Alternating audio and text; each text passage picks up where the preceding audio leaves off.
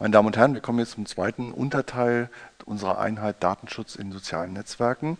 Und ich möchte mich in diesem Teil etwas näher auseinandersetzen mit der äh, Konzeption des Informed Consent, der informierten Einwilligung. Das ist eine der zentralen Konzeptionen auch des klassischen Datenschutzrechts. Wir haben im Prinzip zwei Säulen, die hier in Frage kommen. Man muss vielleicht davor noch sagen, ähm, der Ansatz des Datenschutzrechts ist im Prinzip ein Verbot mit Erlaubnisvorbehalt. Das heißt, in dem Moment, wo personenbezogene Daten verarbeitet werden, ist dies zunächst verboten. Äh, deswegen ist die Frage, was ist ein personenbezogenes Datum, auch heftig umstritten, auch in Einzelfällen. Dieses Erlaubnisverbot äh, mit Erlaubnisvorbehalt bedeutet eben, ähm, ich brauche Erlaubnistatbestände und die beiden wesentlichen Erlaubnistatbestände sind einmal die Einwilligung und zum Zweiten gesetzliche Erlaubnistatbestände. Die wichtigsten gesetzlichen Erlaubnistatbestände sind 28 und 29 BDSG. Äh, häufig wird aber äh, die Einwilligung als Erlaubnisgrundlage herangezogen und auch in AGB verankert. Die Einwilligung ist Ausdruck der Selbstbestimmung. Der Nutzer soll die Möglichkeit haben, selbst zu bestimmen, ob er seine Daten verarbeiten lassen will oder nicht. Das soll nicht nur vom Staat eben vorgeschrieben werden und erlaubt werden. Es ist auch Teil eben des Grundrechts auf informationelle Selbstbestimmung, darüber selbst bestimmen zu können. Das setzt aber voraus, dass wir auch natürlich eine Einwilligung haben, die wirklich real ist. Ne? Und deswegen Informed Consent, informierter, realer, unbeeinflusster Einwilligungserklärung in die Datenverarbeitung. Sie sehen, können damit mit diesen Andeutungen schon erkennen, wo da möglicherweise dann auch die Probleme liegen. Wir haben die Einwilligung äh, im BDSG in 4a geregelt und wir haben nochmal eine besondere Regelung für elektronische Erklärungen, die eben es auch möglich machen, im elektronischen Kontext eine Einwilligung zu erklären, was natürlich gerade im, beim, für den Datenschutz im Internet von besonderer Bedeutung ist, damit wir keinen Medienbruch dort erzeugen. Das ist der Paragraph 13 äh, Absatz 2 des TMG, ähm, der äh, beinhaltet, dass äh, Voraussetzungen für die elektronische Erklärung ist, dass der Nutzer seine Einwilligung bewusst und eindeutig erklärt hat, dass die Einwilligung protokolliert wird, damit sie beweissicher ist, dass der Nutzer den Inhalt der Einwilligung jederzeit abrufen kann und der Nutzer die Einwilligung jederzeit mit Wirkung für die Zukunft widerrufen kann. Also jederzeitige Widerrufsmöglichkeit. Wir haben im Rahmen eines äh, Forschungsprojektes, das nannte sich, nannte sich Consent, eines großen europäischen Forschungsprojektes, einmal auch Daten erhoben, wie das tatsächlich in Europa auch gehandhabt wird und haben zwei wichtige praktische Verfahrensweisen für diese Einwilligungserklärung festgestellt. Einmal ähm, wurden Kästchen benutzt, äh, die der Nutzer dann ankreuzen musste, um seine Einwilligungserklärung zu erteilen. Und zum Teil haben wir auch in AGB Regelungen gefunden, die auch weit verbreitet waren, dass mit der Registrierung schon der Nutzer seine Einwilligung in die Datenverarbeitung erklärt, ohne dass nochmal eine gesonderte Erklärung auch zum Datenschutz erforderlich gewesen wäre.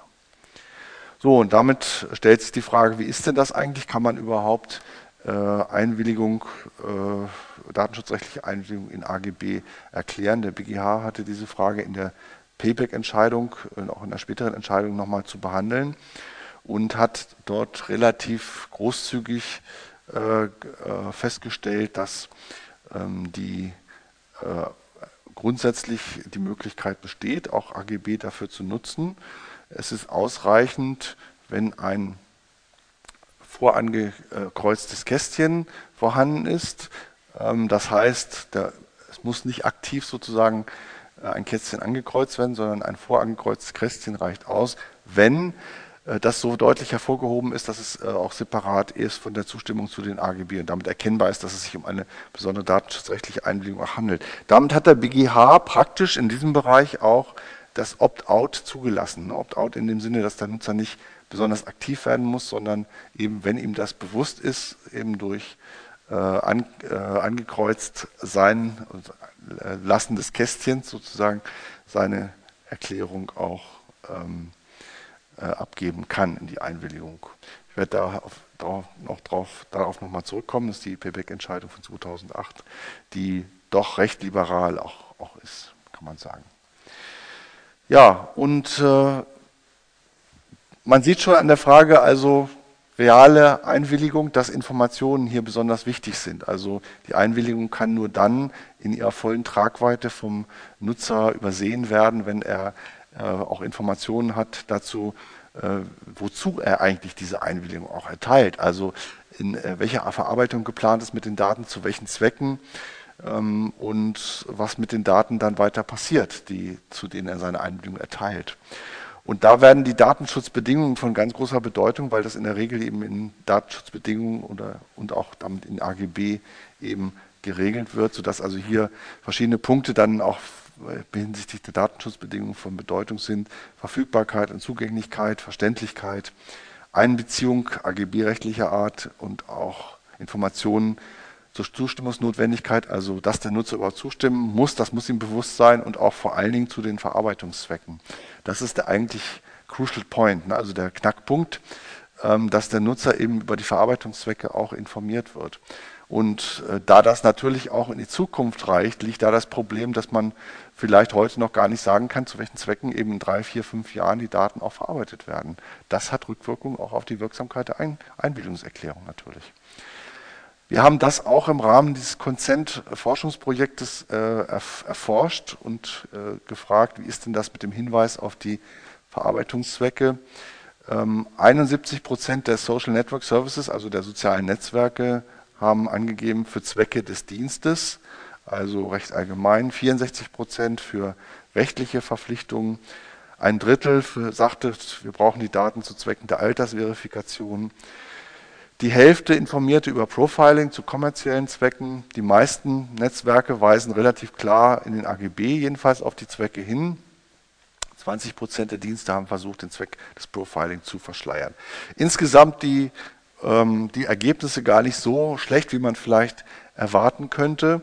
Ähm, aber die Frage stellt sich nun, wie genau muss eigentlich der Nutzer informiert werden, damit man von einer wirksamen datenschutzrechtlichen Einwilligung auch ausgehen kann. Das ist so wirklich der entscheidende Punkt auch für die Wirksamkeit dieser und auch für die ja, Legitimität dieser Einwilligungserklärung. Paragraph 4a des BDSG, also des Bundesdatenschutzgesetzes, sagt uns, Informationen über den Zweck der Verarbeitung, Art und Umfang der erhobenen Daten und die Konsequenzen bei einer Verweigerung müssen dem Nutzer mitgeteilt werden.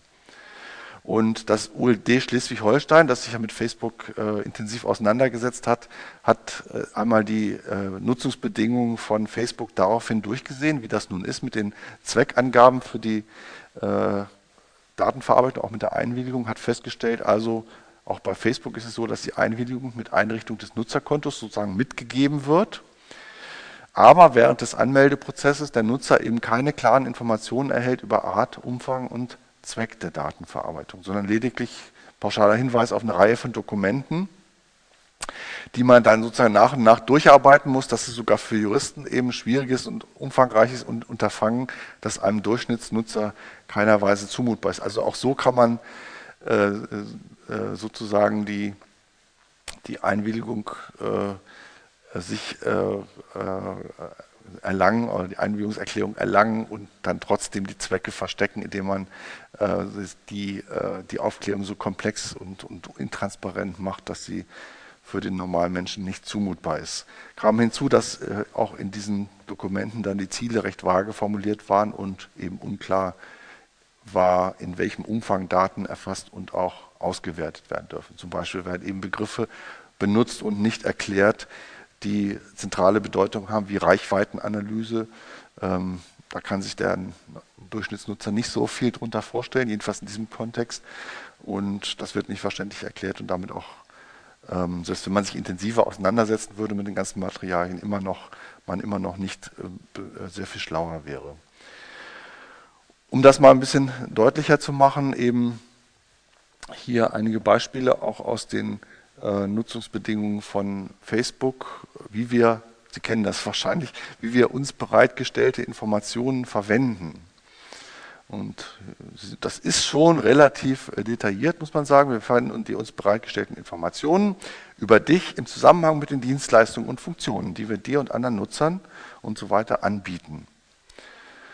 So, zum Beispiel können wir verwenden als Teil unserer Bemühungen, Facebook, Dienste und Integration sicher zu gestalten. zum Schutz der Rechte des Eigentums von Facebook und anderen. Um die Ortsfunktion Dienstleistungen zur Verfügung zu stellen, zum Beispiel um dich und deine Freunde über Ereignisse in eurer Nähe zu informieren, Geolocation.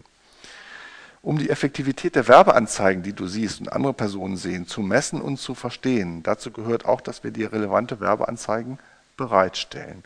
Also das ist schon relativ konkret, was die Werbung angeht, um dir um die Effektivität der Werbeanzeigen zu messen und zu verstehen. Ne?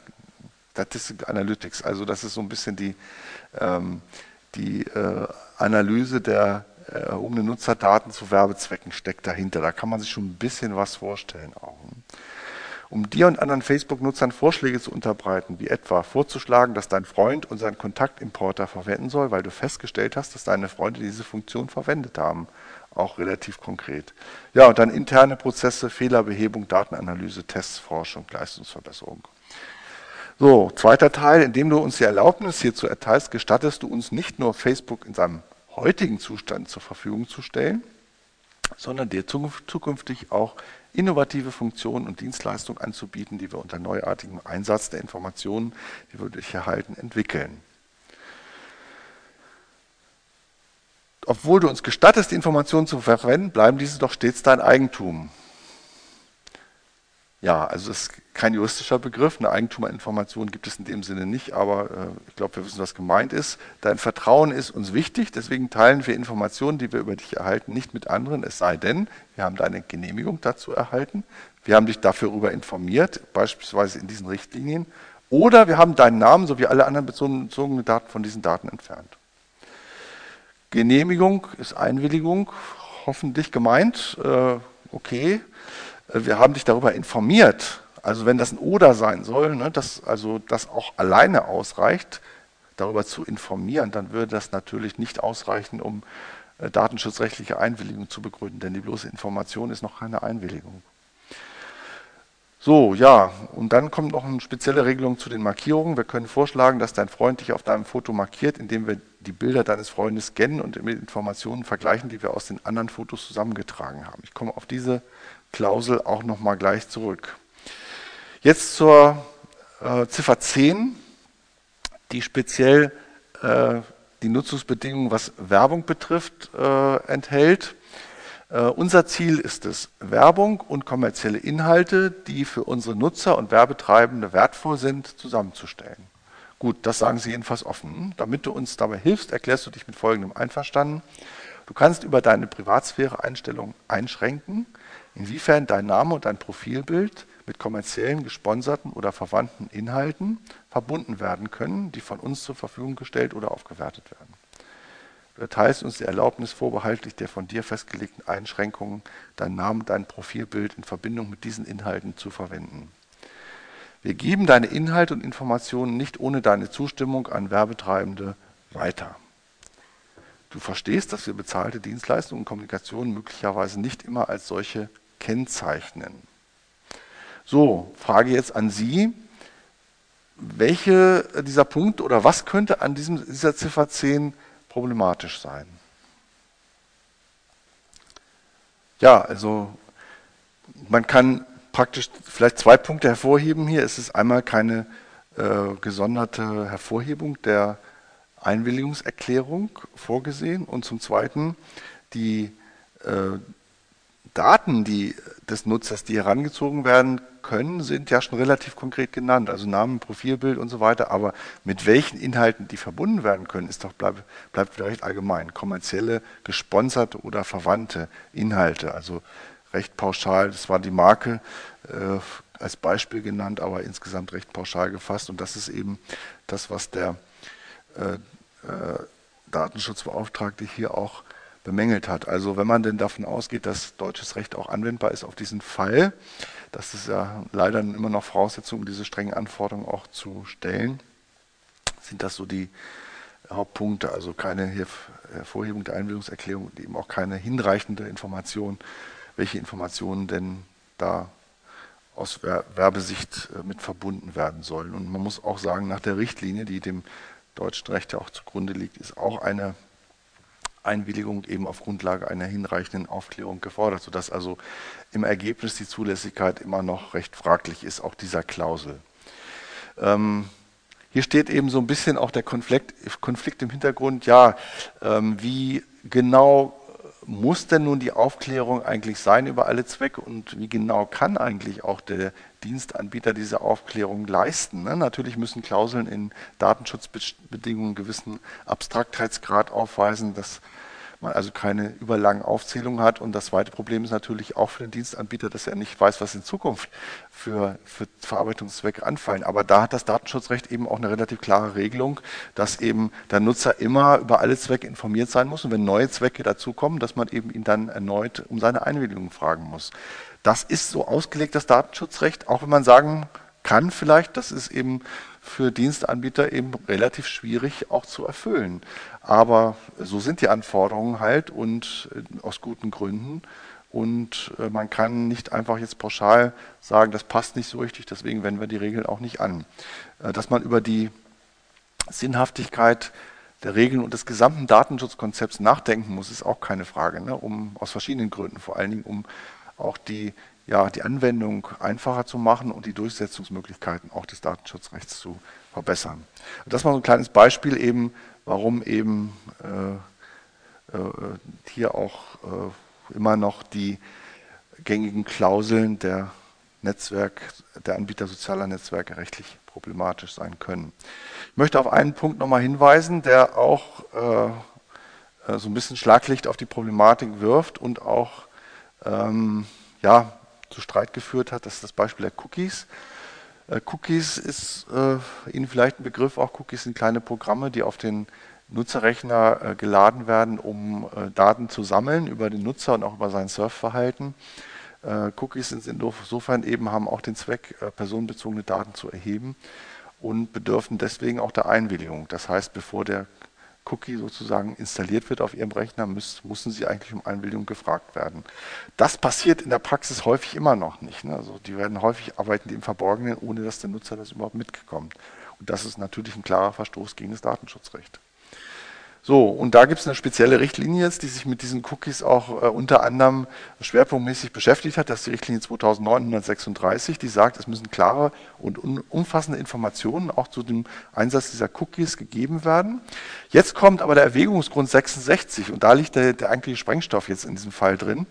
Eine wirksame Einwilligung kann auch durch Benutzung von Anwendungen bei entsprechenden Browser-Settings gegeben werden.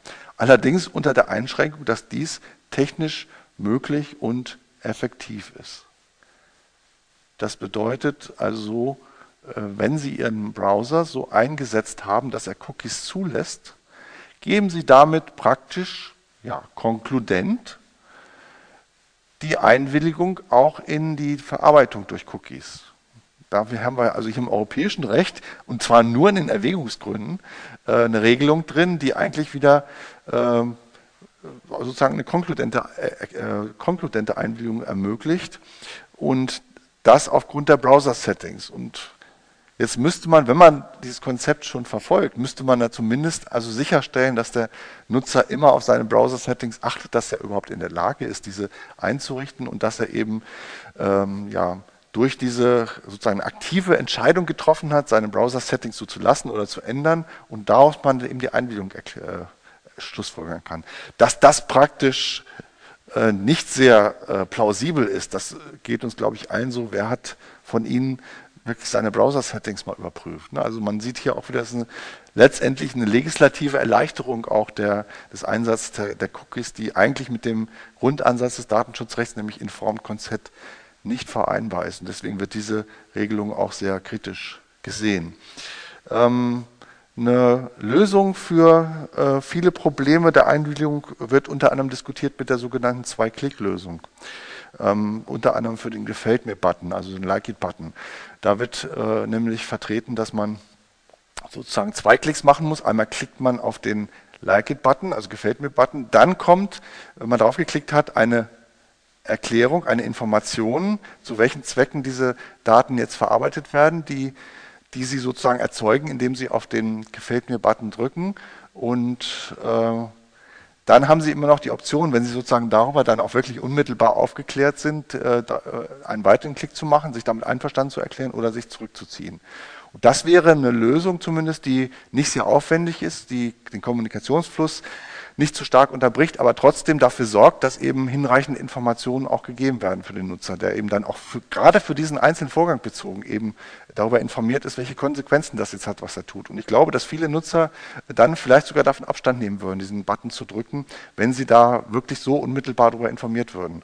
Und das ist meines Erachtens äh, ein guter Weg, um auf technischem Wege eben auch die hinreichenden Informationen, damit auch die Basis für eine wirksame Einwilligungserklärung sicherzustellen. Denn so eine allgemeine Klausel, die irgendwo in AGB drin steht, wer nimmt die schon wirklich wahr? Ne? Aber so, wenn man direkt mit der Nase während des Vorgangs drauf gestoßen wird, hat das schon eine ganz andere Qualität. Das scheint mir also ein guter Weg, auch technischer Weg zu sein, um äh, jedenfalls teilweise diesem Problem, auch das wir mit der Einwilligungserklärung haben, Herr zu werden. So, ich wollte ein weiteres Beispiel nochmal anführen. Das ist die, das Beispiel der automatischen Gesichtserkennung. Es gibt die äh, europäische Artikel 29 Datenschutzgruppe, die nennt sich, da, äh, nennt sich so. Das sind so die europäischen Datenschutzbeauftragten, die sich da regelmäßig treffen und auch ähm, Empfehlungen und Leitlinien herausgeben. Das ist insofern eine wichtige Institution, weil wir im Datenschutzrecht insgesamt relativ wenig ja, Anhaltspunkte haben, wie wir das Recht eigentlich auslegen sollen. Es gibt also relativ wenig Gerichtsentscheidungen und auch die Kommentare sind häufig äh, nicht sehr ergiebig, sodass diese Datenschutzgruppe und deren Stellungnahmen eine wichtige Quelle auch für die Frage ist, wie sollen wir denn die Vorschriften nun auch in diesem neuen Kontext vernünftig auslegen. So, und da gab es eine Stellungnahme auch, Working Paper 193, äh, zur Erstellung dauerhafter biometrischer Profile, die auch nur mit ausdrücklicher Einwilligung des Betroffenen zugelassen werden soll. Der hamburgische äh, Datenschutzbeauftragte, Beauftragte für Datenschutz und Information, Zugang, ähm, hat äh, vorgeschlagen, dass die Erzeugung und dauerhafte Speicherung biometrischer Profile nur bei aktiver, Zustimmung auch der bereits registrierten Nutzer zulässig sein soll. Also nicht nur die neuen Nutzer zustimmen sollen, sondern auch die bereits registrierten Nutzer zustimmen sollen. Und das setzt eben auch eine vorherige umfassende Information der Nutzer über die Risiken des Verfahrens voraus. Biometrisch, ja, das fängt ja schon an beim Fingerabdruck. Jetzt denken Sie mal an das neue iPhone 6. Das neue iPhone 6 speichert den Fingerabdruck des Nutzers und zwar natürlich zunächst mal zu Zwecken der, des Zugangs, der Zugangskontrolle, ne, dass man nicht immer diese blöde PIN eingeben muss, die man ab und zu vergisst, sondern mit Hilfe seines Daumens eben sich identifizieren kann. Aber natürlich bedeutet das auch, dass Facebook sozusagen eine große Datenbank von äh, Fingerabdrücken aller ihrer Nutzer anlegt.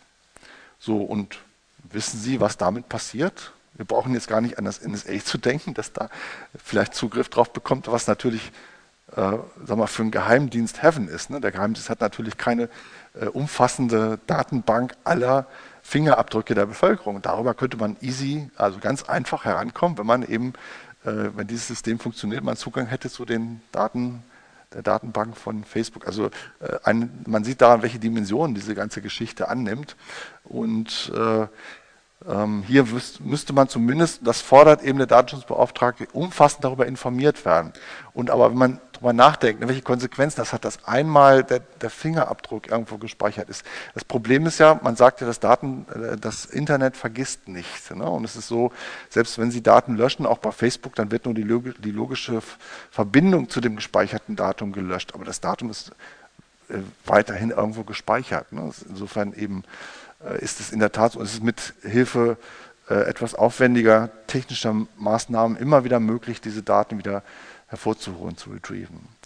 Also wenn der Fingerabdruck einmal irgendwo gespeichert ist, dann ist er raus. Ne? Und damit hat, ja, wer weiß, wer da Zugriff hat. Und worauf ich jetzt hinaus will, wenn man diese Konsequenzen bedenkt, dann muss man sich doch auch überlegen, ist das Konzept der Einwilligung hier eigentlich noch tragfähig? Ne? Dann kann ich wirklich überschauen, selbst wenn ich Datenschutzspezialist wäre und über alle Möglichkeiten der Verarbeitung Bescheid wüsste, die heute stattfinden und sage, okay, ist in Ordnung, kann ich akzeptieren. Wer weiß denn, was in zehn Jahren für Möglichkeiten bestehen? Da kann ich das heute schon überschauen. Und das Datum ist raus. Und selbst wenn ich in zehn Jahren wieder rufe, ist der Fingerabdruck irgendwo gespeichert. Also das Konzept der Einwilligung kommt hier doch an seine Grenzen. Und dann ist die Frage, äh, was kann an die Stelle der Einwilligung treten? Eine gesetzliche Erlaubnis? Ist der Gesetzgeber in der Lage, äh, diese Entscheidung zu treffen?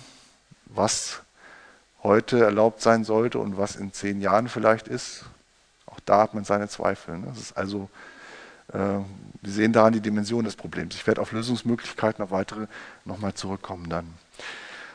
Ja, also diese biometrische äh, Erfassung und hier eben die Gesichtserkennung ist zunehmend eben auch im Fokus der Datenschutzbehörden. Der hamburgische Datenschutzbeauftragte, den ich vorhin schon mal angesprochen hatte, hat auch eine Verwaltungsanordnung getroffen, die Funktion der Gesichtserkennung, der automatischen, rückwirkend datenschutzkonform zu gestalten. Und die Konsequenz war, dass Facebook die Gesichtserkennung abgeschaltet hat in Europa, ähm, weil das wohl äh, nicht möglich war, das wirklich datenschutzkonform so auszugestalten, dass es vielleicht Bestand hat, auch vor den strengen Augen der Datenschutzbeauftragten.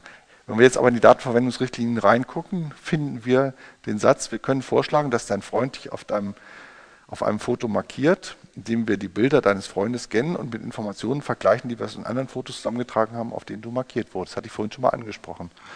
Ja, und das ist ja im Grunde wieder das Gleiche wie, also von der Funktion her, wie eine Gesichtserkennung. Ne? Wir vergleichen bestehende Fotos mit dem Foto, das dein Freund hat und entscheiden dann, ähm, ob du das bist oder nicht. Ne? Ist das nicht auch eine Gesichtserkennung? Also das kommt über sozusagen auf dem Umweg über diese Klausel hier wieder rein. Und daran sieht man auch, dass natürlich die Datenschutzbeauftragten dann auch mit solchen Ausweichstrategien kämpfen müssen und äh, dagegen wieder vorgehen müssen.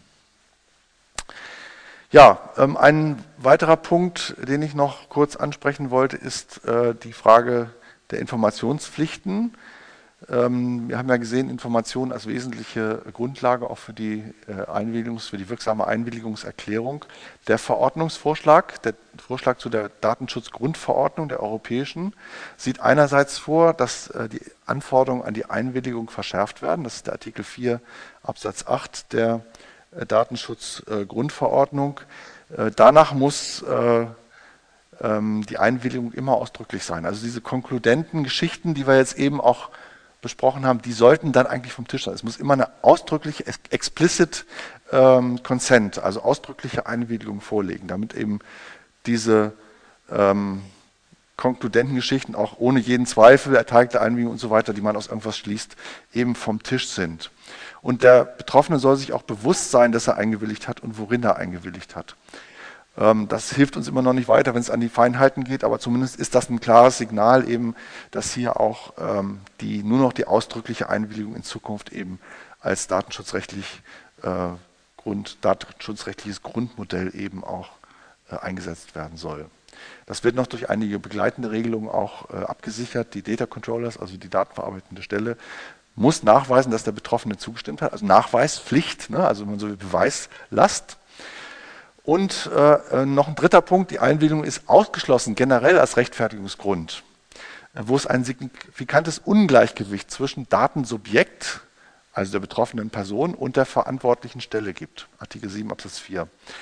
Und ähm, die, die, Sie können sich vorstellen, dass hier schon wieder äh, Streit äh, herrscht über die Reichweite auch dieser Ausnahmebestimmung, also welchen Bereich der Einwilligungserklärung nehmen wir raus, weil da einfach äh, die Struktur, strukturelle Ungleichgewicht zu groß ist, um von einer freiwilligen, selbstbestimmten Einwilligung noch auszugehen. Der Arbeitnehmerkontext ist relativ klar anerkannt auch, weil der Arbeitnehmer natürlich in einem Abhängigkeitsverhältnis auch steht und äh, deswegen eben unter starkem Druck eben solche Einwilligungserklärungen zu ähm, ähm, er, äh, erteilen. Aber wie weit geht das denn eigentlich? Also man kann natürlich auch bei dem äh, Verbraucher äh, sagen, er ist eine ist in einer sozusagen strukturellen Ungleichgewichtslage im Verhältnis zum Unternehmer. Und wenn man dann äh, da sozusagen alle Verbrauchergeschäfte, äh, sage ich mal neutral, also alle Verbraucherhandlungen rausnehmen würde aus der Möglichkeit der Einwilligung, da bliebe nicht mehr so viel über ne, für die Einwilligungserklärung.